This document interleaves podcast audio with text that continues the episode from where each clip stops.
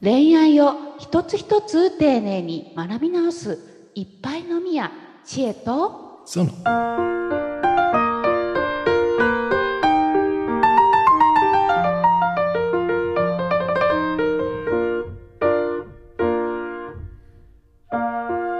倉園さん、うん。私あの壮大なる悪循環に気づきました。は 壮大なる悪循環？い。おいどんな どんな壮大な壮大と思いました。環うんうん。あの本当今朝の話なんですけど、はい。あのコラム書いてたんですよ。あの、うん。ビーイングのはいはいはい。コミュニケーション講座の倉野さんでやってる、あの、うん。講座内のコラムを書いてたんですよ。息抜きで私のコラムが週一配信されてるんですけど、ほうほうほうでそこで私その全ての人を運命の人と思って接したらみたいな自分の体験談を綴ってるんですけど、うんうん綴ってるんだけど知ってると思いますけど、うん。今ユーザーの方に言ったんですけどあのそこであのその活動というか取り組みをしててです。うん。ものすごく壮大な私は悪循環にはまって人生を生きてたんだなっていうことに気づいたんですよ。ほうほう。というのは？ちょっと今日はそれをああの皆さんにと倉園さんに聞いていただけたらなというふうに思っております。うん。わかりましたさて恋愛を一つ一つ丁寧に学び直すいっぱいのみや知恵とその。この番組は恋愛にまつわるあれやこれやのお悩みや雑学をコラムニストの知恵とグッドバイブス伝道者の倉園がわちゃわちゃと話していく。恋愛やコミュニケーションに悩める人たちのポッドキャスト番組です。知恵とその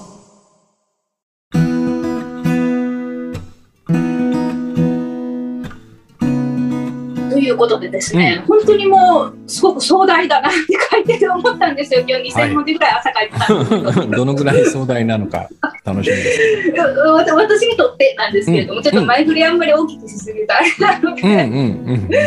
あの、あのーその全ての人を運命の人と見る見るというか思うというような取り組みと同時にです、うん。私今その聞く見る話すあ見る聞く話すも同時に実践あのしてるんですね。はいはいで聞く見る話すっていうのは、えー、倉野さんから教えていただいたそのコミュニケーションの秘訣みたいなものなんですけれども、でそこでですうんあのふと気づいたんですね。ほうほ私は人の顔を見てないっていうことに気づいたんです。うびっくりしたんですけど、自分でも。見てなかったってことですすごい下見てるんですよ。うんうんうんこの年になって気づいたんです、本当に。すごい下見てるんですよ、本当に。はいはいはいはい特に苦手な人とかはもう全く見てないんですよね。うんうん。ちょっと苦手意識がある人とかは、もう、なんか怖いのと、自分の今までの経験則と、うん。あとなんかその、自分の頭の中のその憶測というか、そのうん。うんイリュージョンですね、心象等で、そのだけで、相手が何を思ってるかとか決めてたんですよね。は いはい。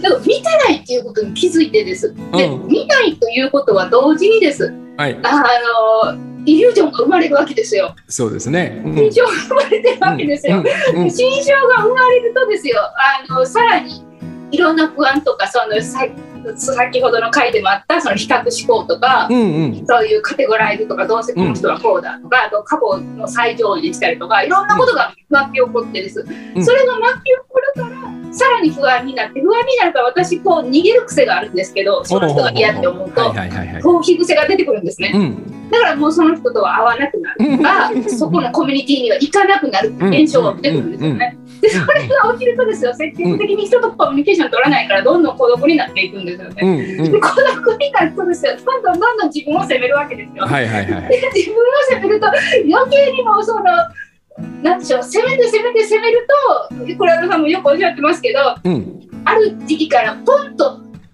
その世界とか他人を責めるようになるじゃないですか、はいはいはい。世間とかを。で余計にも一人一人一人になっていくっていうその壮大な悪循環の最初がうん。本当にシンプルで顔を見ていないっていう、うんうんうんところにあったっていうことになるほどパッと気づいた時にうわーってなったんですよ。うわ待ってなすごい鳥肌が立ってしまう。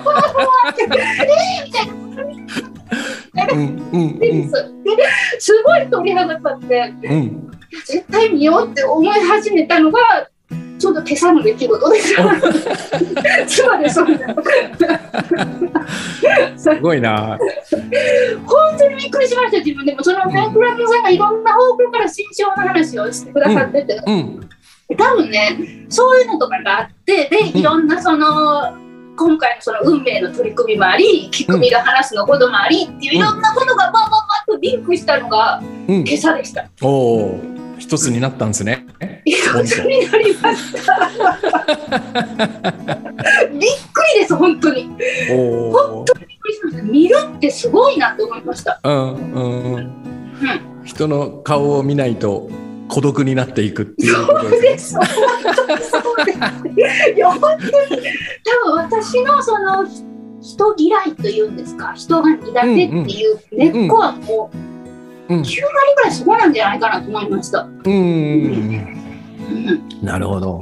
なんかいろんな原因があるとは思うんですけれども、まあ、うん私のパターンはそうでした。うん。今はあれですか？少し見るようにはやっぱなったんですか？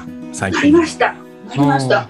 そうちょっとわっとこう嫌な気分になったとしてもですなんか心配事が浮かんで嫌な気分になったとしても、いやいやここからおかしなことになるっていうふうにまだその数時間しか経ってないんですけど 気づいてからでもまあおかしなことになるっていうのがあの分かったのでです。分かってというか腹落ちしたので分かってたけど分かってなかった。なのであのもうちょっと上司は行き過ぎかもしれないけれども、うんでもとりあえずまあ慣れるまではちょっと上司してるって思われてもいいかなっていうぐらい見ようと思ってます。そっか。で、そうすると、あの、なんだろう、あの、いいいことありますか？よく見て。いやいやもうこれはまだこれからの話ですけれども、うん。でもいいことしかないような予感しかありません。うん。いいんじゃないですかね。うんなんかね、その、千恵さんが話してくれた一連の流れ、顔を見ないから、あの、どんどんさい、えーますます孤独になっていく、えー流れってか簡単に言うと、えっと、なんつうのかな、ぼ僕らは、えーえーいろんなつながりの中で生きてるんですね。人とのつながりも。僕と千恵さんが今こうやってポッドキャストをやってるっていうのもあの不思議な話じゃないですか。去年とかだったら考えられない。そうですよね。ねでなんかのきっかけで、えー一緒に出会って話すようになったりなんかメッセージ交わすようになったりしているうちにこういうなんか一緒に仕事しようとか一緒に番組作ろうとかっていうことになっていくわけですよね。で多分あのーなんだろうその仕事の中にその要素って多分ものすごい多い気がするんですよ。うん会社員であろうとフリーランスであろうとね誰かとこう出会い縁がありそれから一緒に何かをやり始めるっていうね。ででもう一つはうん僕らが生きてるこのなんつうのあの環境っていうのかね、えー地球でもいいし日本でもいいし東京でも大阪でもいいんだけどその土俵がないと生きていけないじゃないですかやっぱり。うん。ここともつながってますよね。こことこううまく循環してる時がきっと僕らは一番楽に生きられる。んですよ。でもそこで千恵さんがあの話してくれた道のりに沿ってずっとその自分を責め責めたら罪悪感を感じそれを抱えきれなくて他の人にぶつけ世の中と人が嫌いになっていきっていうのをこう見ているとそこからどんどん離れていってちっちゃいカプセルに入ってる感じでしょ？ねそうするとこの世界にいながら一人だけこうち一人用のシェルターに入ってる感じなんですよ。わた私の場合それ押し入れでした。押し入れの中に入ってる入ってる感じ。うんうん。そうするともうおしれに入っちゃうといいことあんまないですよね。ないですね。うん。まあ今はパソコンとかスマホがあるからね、おしれの中でもゲームしたり、その SNS やったりできるんだけど、ちょっとやっぱ厳しい感じはしますよね。うんだからそこからもう一回顔を見に行くってことは、えっと、そのカプセルから出てもっと本来いるべき場所に戻ったっていうことなんだろうなって僕は思う。いやーこれ 涙が出そうになるな。本当そうですよね。うん本当そうですね。うんうんいやーこれは本当にでもあのーなんかあのプラノさんたくさんの方のセッションというかカウンセリングされてるじゃないですか。うんうんやっぱりいろんなそのこういうふうにいろんなものがつながる瞬間を見られてうんたと思うんですけれども、うんうんやっぱりもうその人のタイミングがあるみたいな感じなんですかね。そうですね。そのなん面白いことにね、その押し入れの中もね悪くないんですよ。そうなんですよ。そそうなんです。う悪くないんですよ。だから言おうと思えばずっと入れちゃうんだよね。うんで特に困ったことが起こらず何年も暮らせることもあるんですね。ただね、えっと、どこかで必ずあれ？って思う瞬間が僕は来ると思ってるんですよ。で僕も実際その押し入れ僕の場合は何だろうなもうちょっとねもうちょっと扉が重くてねなんか地下のスタジオみたいな感じなんですよ。うんすごい分厚そうですね。分厚そうあの防音装置もついてて、えっと、自分は例えば歌った歌歌ったりギター弾いたりするから外に音が漏れないような部屋なんですね。でそこで一人でコツコツコツコツそういうことをやってると。で時々こうこっそり外に出てなんかそれをこうあの演奏して見せるんだけどあの終わった後もすぐそのススタジオにこもっちゃうみたいなそんな感じだったんですよね。えーまあまあまあ割と心地いいっていう風に過ごせるんだけどどっかであるきっかけでこれやばいぞっていうか苦しいぞって感じる時が来るんでじゃないかなと思うんですね。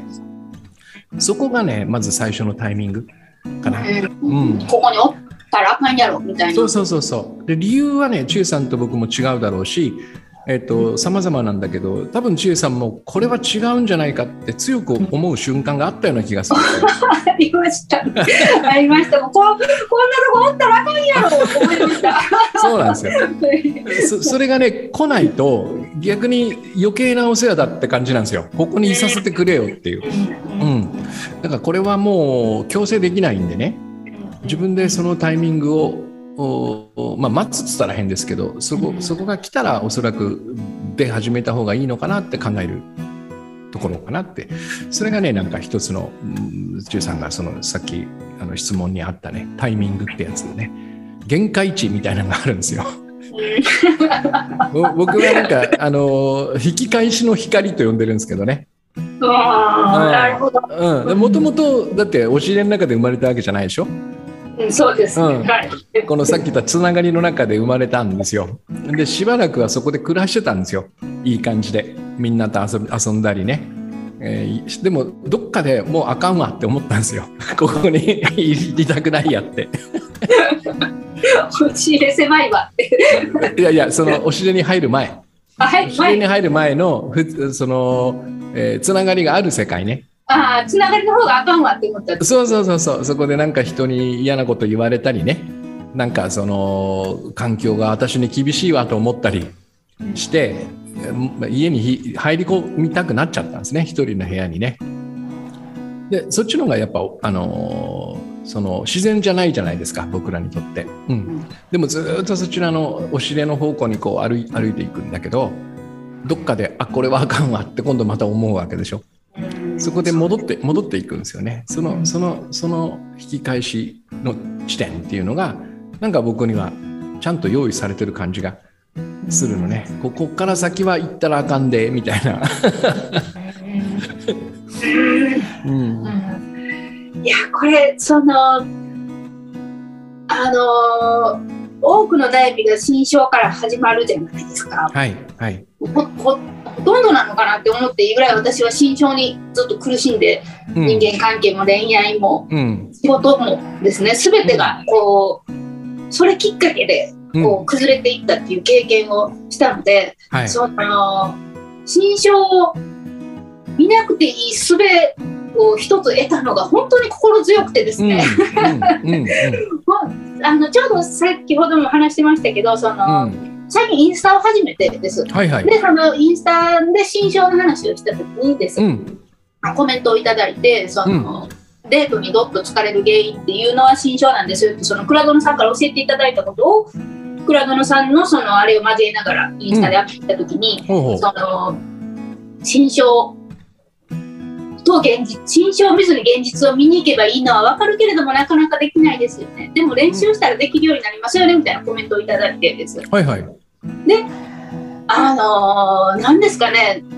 その新章イリュージョンっていうその概念を知った時はです、それだけでも、あこれはないものなんだっていうことで、うん。自分の妄想に苦しんでたんだっていうことに気づいてその気づきがすごく自分の中ではすごく斬新でうん。3ヶ月ぐらいはもうその斬新さで生きたんですよ。うんうん もう斬新だからパッと消えるんですよね頭の中に。うん悩み事とかでも4ヶ月目ぐらいからちょっと自分の中の斬新さがちょっとやっぱ減っていくじゃないですか。はいはいはいはい。うんそれでそのイリュージョンマンネリになってですよ、うんうん なかなか切れなかったりしてたんですよ。で、その,、その方のコメントなんかその練習するとっていうのがありましたけど、言葉はいでも。はい当時はですよ、これ練習してもしても切れへんのちゃうかいなってずっと思ってたんですよ。はいはいはいはい。ずっと私はこうやって頭の中の思考に苦しめられて生きていくんだろうかみたいな、うん思ってたんですけど、でも、うんあのー今朝のその見ればいいんだみたいな、そのうんひ非常にシンプルで簡単で誰でもできて、私にも容易にできるようなことっていうんですか、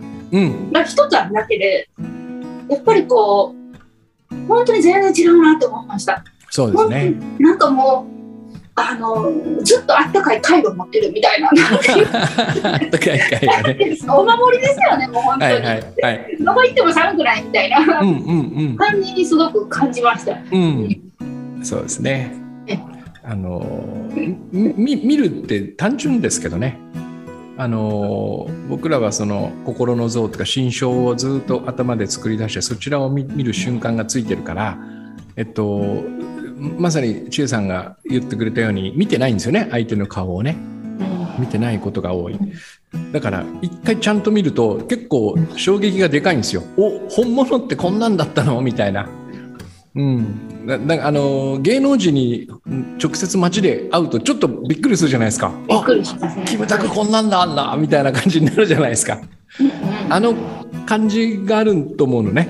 あ本物？っていうねだからそのその衝撃で心象が吹っ飛んでしまうっていうかね、うん、所詮自分の頭で作り出してずーっとその頭の中に固定してるから結構まあまあ弱いんですよ実はね。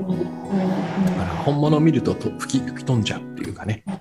これ見てるつもりでも見てなかったっていう。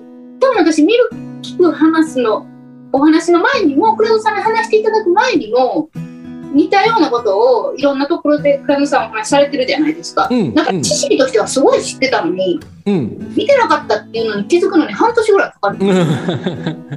でだって例えば歩き慣れた駅までの道のりをこう行く時にね。やっぱそういう時も僕はずっといろんなこと考えるじゃないですか。昨日のこととかこの、電車乗って行く先の打ち合わせのこととかこうあなんて言おうかなってで駅に着いてさて今までこの道のりで何を見たでしょうって振り返ったらきっと何も見てないんですよ。うーん。目にな入る。そうそう。あと、あとほら、そういうことを考えながら人の話聞いてると全く聞けてない時あるでしょえ、何の話だっけって。うんあります、すごい。うん。だから、目と耳って自然に絵絵も音も捉えるんだけど、うんそれをちゃんとあの自分でこう認識するかどうかは意思が必要なんですよ。見るとか聞こう聞こうとしないと全部ただただこう流れていってしまうだけなのね。だから僕らは見たいものを見て聞きたいものを聞くっていうこれを忘れちゃいけないんですよ。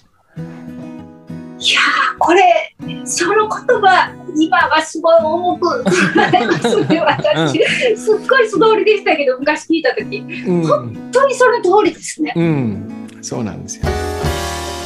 いっぱい飲みや知恵とそう。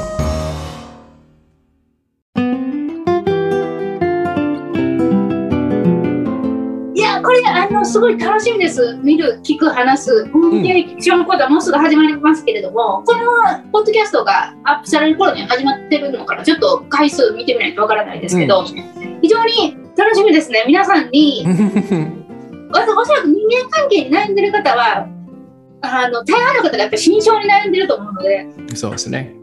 そこが剥がせる感覚を一緒に味わえるっていうのは私はすごくうん。この私の興奮の愛をぜひ皆さんにも分かっていただきたいと本当に思います。うん、いい今世ね、界の色が変わるなんてよく言いますけど、はい。千恵さんがあの、うんおも面白いことをね、実ははいポロポロっと言ったんだけど、あ、本当ですか？これこれから見るのが楽しみって言ったでしょ？はい。でももう何十年も見てきてるわけじゃないですか。ですよ。うんだからどれだけ見てなかったかってことに本当にやっぱりこう気づいてこれから見ると思ったら楽しいって思うってねこれって多分僕らが生まれた時の感覚に近いと思うんですよ。なんかなんだかわかんないこの世にポンと出てきてでなんか面白いものがいっぱいあるって。だから子供ってすごいやっぱ好奇心を持っていろんなものを見たり聞いたりしたくなるでしょ。あと口に入れて食べたりとかするじゃないですか味わっても見たいみたいな。うんうんだからねそのこの年になってそこに戻っていくっていうのがまさにさっき言った一人の押し入れの中から外に出て自然な形に戻るっていうのと同じなんですよ。うん、なるほど。うん、だからその好奇心見たい見た見るのが楽しみ聞くのが楽しみってこれがあれば多分戻っていけるって感じてますね。光を見ました。引きも引き戻しじゃなくて、引き返し。引き返しのう光、ん ピカーンと。はい、ということで今回はそろそろ終わろうかと思います。はいはい。えーこの、えーポッドキャスト「えー知恵とゾノ」ではですね、えー、黒妻さんと、えーコラムニストの私が一緒にです、えーコミュニケーション講座を行っております。こちらは3ヶ月ターンで、えーもうすぐですね、本当に、あのー素晴らしい内容になっているその詳細をお伝えできるかと思いますので、ぜひ、えー楽しみにしていただきたいと思います。はいえーでは今回はこれで終わります。さようなら。さよなら。